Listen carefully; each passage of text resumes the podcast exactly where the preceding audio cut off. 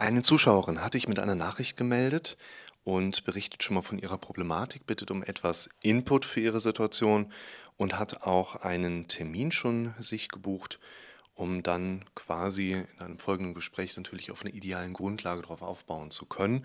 Da schauen wir natürlich, dass wir hier einfach schon im Vorfeld eines solchen Termins möglichst gezielt schon ein bisschen Input setzen können mit dem jetzt schon vielleicht eine Entlastung kommt, im weiteren Verlauf konkrete Dinge vorbereitet werden können. Also ganz cleveres Vorgehen.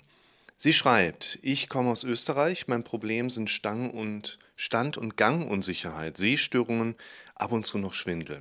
Die Symptome treten in der immer selben Situation auf. Die letzten zwei Jahre hatte ich gesundheitliche Probleme. Eine Parese, Dekompression im LWS-Bereich, und habe schon multiple Stenosen. Die rechte Hüfte wurde erneuert. Die Zuschauerin ist auch im Alter von etwas über 60, wo hier scheinbar eben auch einfach ja, Destrukturierungsprobleme auf einer körperlichen Basis mit einer Rolle spielen, wo man einfach auch sagen muss, klare Differenzierung in körperliche und natürlich jetzt auch Kopfprobleme, wo man hier definitive, ja, einfach Abnutzungserscheinungen auf einer körperlichen Ebene sieht, die wir jetzt nicht im psychischen Bereich zuschieben wollen. Was wir da dann machen wollen, ist quasi ressourcenorientiert zu überlegen, wo haben wir denn die Möglichkeiten anzusetzen? Wo haben wir die Möglichkeiten, über die mentale Ebene vielleicht die Wahrnehmung der Symptome auf der körperlichen Ebene auch etwas zu erleichtern? Den Punkt ist natürlich auch wichtig, dass wir, soweit es geht, eben auch körperliche Belastungen oder Beschwerden lindern wollen. Ja, also wir brauchen nicht alles an der psychischen oder mentalen Ebene auszukämpfen.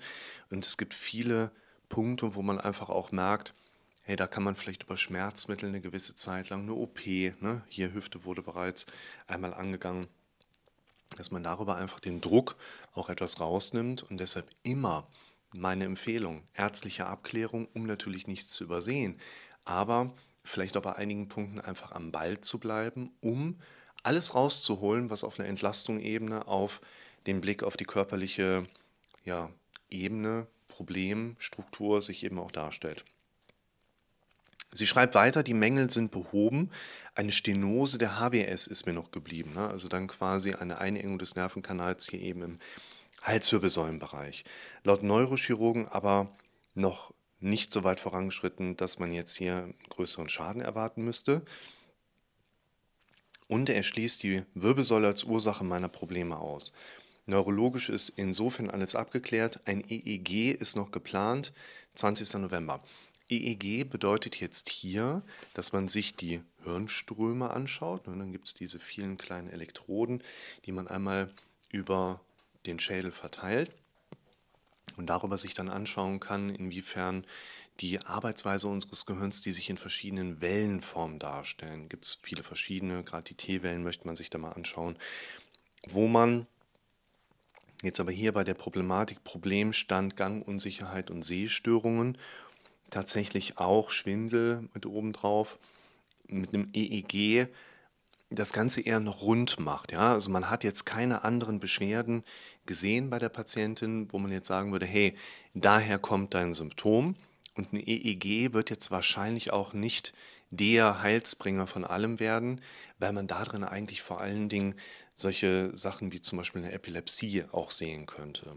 Und hier für diese Symptome macht es aber Sinn, dass man über eine solche Untersuchung das Ganze einmal rund macht, weil, und da muss man jetzt wieder ein Stück weit einfach aus diesem medizinischen Kontext heraus dann denken, ein EEG ist im Prinzip eine nicht invasive Untersuchungsmöglichkeit. Da ist keine Strahlenbelastung, die damit einhergeht. Es ist relativ einfach gemacht und daher erhebt man dann auch noch gerne ein EEG obendrauf. Bis zu unserer Therapiesitzung in einigen Wochen also auch noch abzuhaken, das EEG. Ich vermute stark, dass meine Psyche das Problem ist.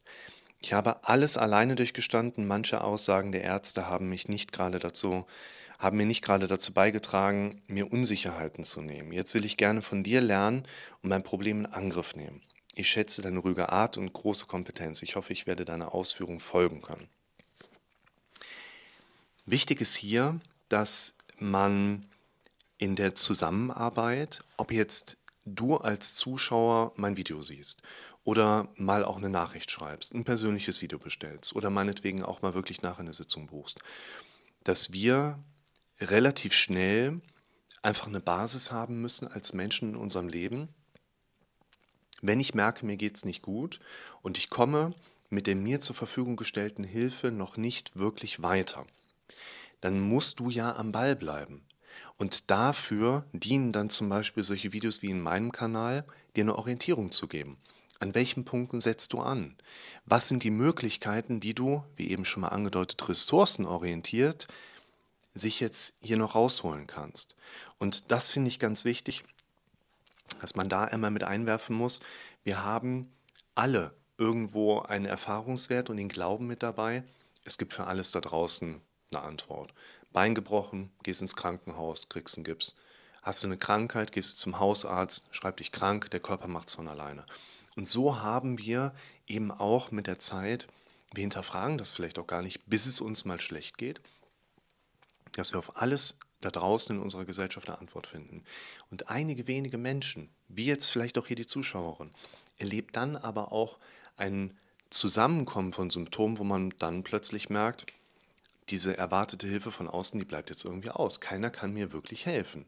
Der eine fühlt sich nicht zuständig, bei dem anderen haben wir ganz viel Wartezeit. Dann findest du vielleicht nach 18 Monaten den Weg zu einem Therapeuten, sitzt dann da, ja, guten Tag, ich würde Ihnen gerne von meinem ADHS erzählen und ich brauche da Hilfestellung. ADH, ADH was? Habe ich die Tage von jemandem gehört. Und dann original der Therapeut sagt, ADHS, das habe ich noch nicht gehört, aber es hört sich sehr spannend an, was Sie mir erzählen. Und was hier ganz wichtig ist, du musst so lange am Ball bleiben, bis sich die Situation zunehmend zu dem verändert, was du gerne hättest.